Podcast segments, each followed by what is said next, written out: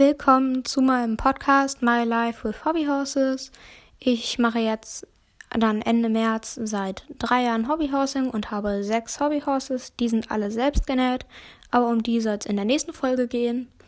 Ich will in meinem Podcast über das Thema Hobbyhorsing sprechen, über die guten und vielleicht auch schlechten Seiten dieses Hobbys und ich hoffe, dass er euch gefällt.